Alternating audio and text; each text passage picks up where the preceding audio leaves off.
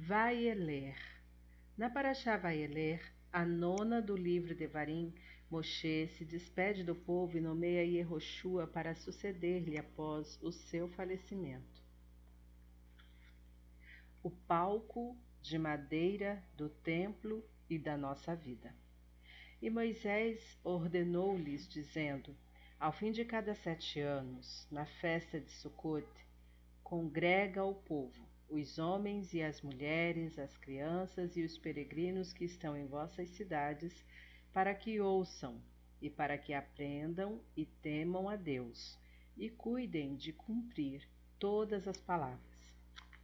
A Paraxá desta semana nos apresenta uma mitzvah que era cumprida a cada sete anos, no ano seguinte a Shemitah, ano sabático quando o rei congregava todo o povo de Israel no Templo de Jerusalém e lia um trecho da Torá.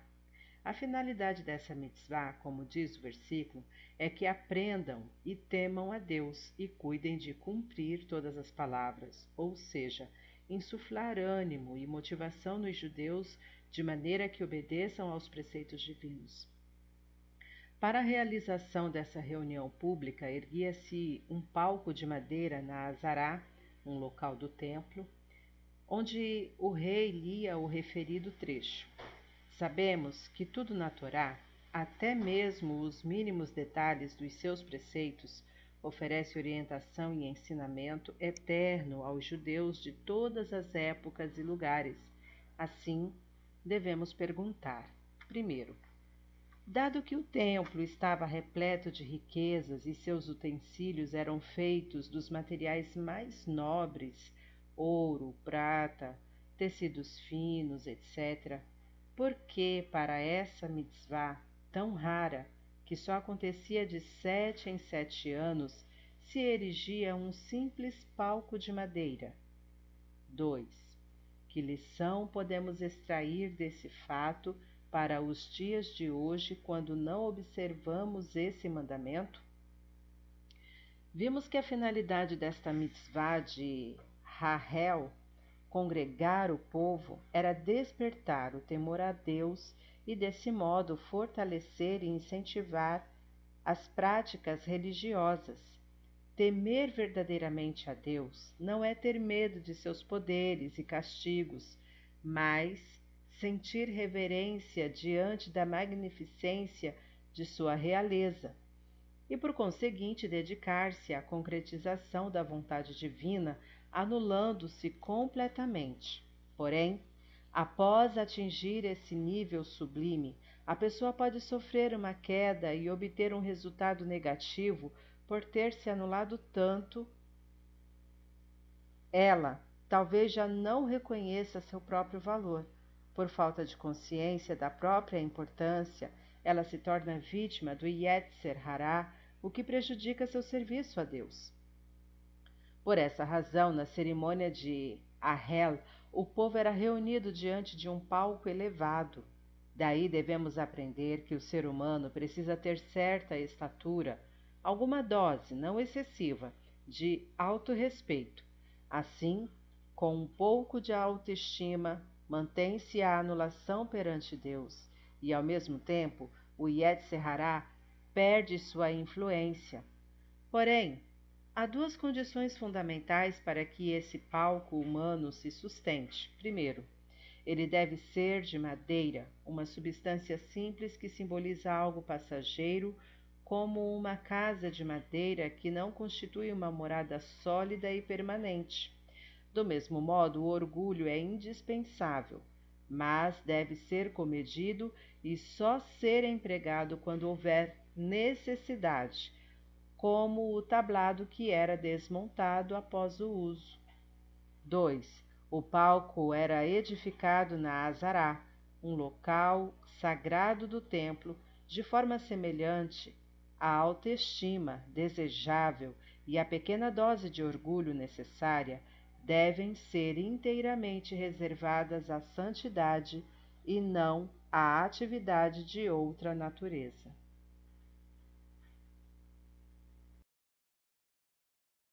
O Tzadik completo.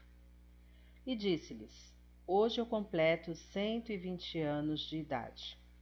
Esta paraxá descreve os últimos dias de nosso grande mestre Moshe. Quando completou 120 anos, perto de falecer, ele chamou os israelitas para despedir-se e transmitir a liderança a seu discípulo favorito, Yehoshua, Josué. Sobre o versículo transcrito acima, o Talmud pergunta: Por que Moshe diz ao povo que justamente hoje está completando 120 anos? Que importância tem isso? E responde: Isso nos ensina que Deus completa e preenche os dias do tzadikim, homens justos, trazendo-os ao mundo e levando-os de volta no mesmo dia. Porém, essa afirmação requer esclarecimento. Afinal, a vida de um tzadik não se resume ao aspecto material. Ao contrário, sua existência é inteiramente espiritual e nisso se manifesta a sua perfeição. Então, por que a completude de Moshe e de outros justos haveria de expressar-se em anos completos com o nascimento e o falecimento ocorrendo no mesmo dia? Uma vez que os anos de idade são um fator externo, Hitzoni e secundário na vida do tzadik, porque Moshe os salienta antes de morrer? O que isso significa? Existem dois tipos de tzadik. Primeiro, o que nasce em uma data e falece em outra, o que nasce e falece na mesma data. Ambos se dedicam integralmente a Deus e levam uma vida santificada. Porém, os tzadikim que nascem e morrem no mesmo dia apresentam um grau maior de plenitude. Como se explica, visto que a matéria não tem relevância para eles? A verdadeira completude não reside apenas no campo espiritual abstrato, mas também se evidencia no mundo físico e material, em seus mínimos detalhes, dias e anos, épocas e datas. Portanto, o falecimento de um tzadik indica que neste dia ele atingiu o nível máximo de perfeição, tornou-se completo em espiritualidade, sendo assim considerado um justo consumado. A plenitude envolveu-o por inteiro, tanto em suas atividades espirituais como nas materiais. Por isso, o Talmud nos ensina que da frase Hoje eu completo 120 anos de idade, aprendemos que Deus completa e preenche os dias do Tzadkim. É precisamente esse fato que revela que se tratava de um justo perfeito. Quando falece um justo, e particularmente um tzadik, sua neshama, alma, tem uma elevação espiritual. No caso de um mestre, sua alma eleva junto consigo todos os seus alunos, discípulos e seguidores, trazendo-lhes bênçãos divinas. Uma vez que nesse dia todo o trabalho e os ensinamentos que ele produziu ao longo da vida sobem, o mundo inteiro se beneficia recebendo dádivas, maravilhas e influências positivas. Por essa razão, costumamos visitar o túmulo de um tzadik no dia de seu falecimento e ali expomos as nossas necessidades materiais ou espirituais pedindo-lhe que mencione nosso nome diante de Deus. Que possamos aproveitar bem essas datas especiais de nosso calendário para atrair só coisas boas e fortalecer cada vez mais nossa ligação com o Criador. Era uma vez julgamento favorável. Era véspera de Yom Kippur. Em poucas horas, o universo se revestiria de santidade. O clima era de arrependimento e perdão numa fazenda situada no sul da terra de Israel. Todos estavam ocupados preparando-se para o dia mais sagrado do ano. Por isso, ninguém notou a perturbação emocional que dominava o coração de um empregado tímido e dedicado. Já fazia três anos que ele estava ali, longe de sua família. Vinha da Alta Galiléia e procurara um emprego digno perto de casa, mas nada encontrara. Assim tivera de afastar-se da família por um longo período. Sua esposa criava os filhos sozinha, enquanto o marido trabalhava para um rico fazendeiro que reconhecia seu empenho e diligência. A saudade doía, porém ele se controlava, consciente de que precisava juntar dinheiro suficiente para sustentar a família por algum tempo. Contudo, após três anos de labuta, ele não pôde mais suportar. Fez as contas e descobriu que já acumulara uma quantia considerável que lhe permitia voltar para casa. Decidido a partir naquele mesmo dia, o funcionário imediatamente foi falar com o dono da fazenda. Ele entrou na mansão suntuosa onde cada móvel revelava a imensa riqueza do proprietário. O trabalhador sabia que parte dessa afluência material se devia a ele. Com suas próprias mãos calejadas, cuidara dos campos, das árvores, das frutas, com serenidade e carinho tratara dos numerosos rebanhos. Era hora de receber seu merecido pagamento e ir embora.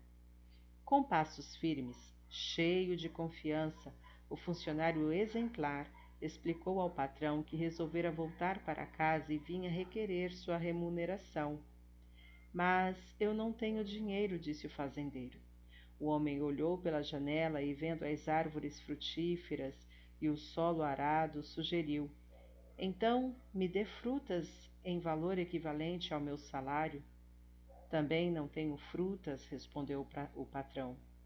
Dê-me então o que me deve em terras, solicitou o funcionário. Tampouco possuo terras, foi a resposta. O homem lembrou-se dos rebanhos e disse: Aceito animais como pagamento. Mais uma vez o fazendeiro afirmou: Não tenho animais. Um silêncio encheu a sala. O funcionário olhou ao redor, examinando o ambiente luxuoso que o cercava, e teve outra ideia. Se é assim, levarei travesseiros e cobertores. Não possuo travesseiros nem cobertores, argumentou novamente o dono da mansão. Cabisbaixo e desapontado, o funcionário pegou sua maleta e se foi. A caminho de casa, pensava consigo mesmo: como voltarei? três anos depois, sem nada no bolso? O que direi à minha esposa? O que direi aos meus filhos? E se tiver de deixá-los de novo após as festas? As perguntas eram doloridas demais para que ele tentasse responder. Após Sucote, enquanto o homem ainda pensava em como sustentaria sua família, o fazendeiro colocou na carteira o valor referente ao merecido salário de seu funcionário tão dedicado. Carregou três jumentos com as mais finas iguarias, um com comida, outro com bebida e o terceiro com doces e outras delícias, e saiu em direção à Alta Galiléia. O empregado recebeu o visitante com muita alegria e convidou-o a entrar. O fazendeiro descarregou os presentes que trazia e colocou-os sobre a mesa. Os familiares do funcionário que jamais tinham visto tanta fartura, sentaram-se e comeram alegremente.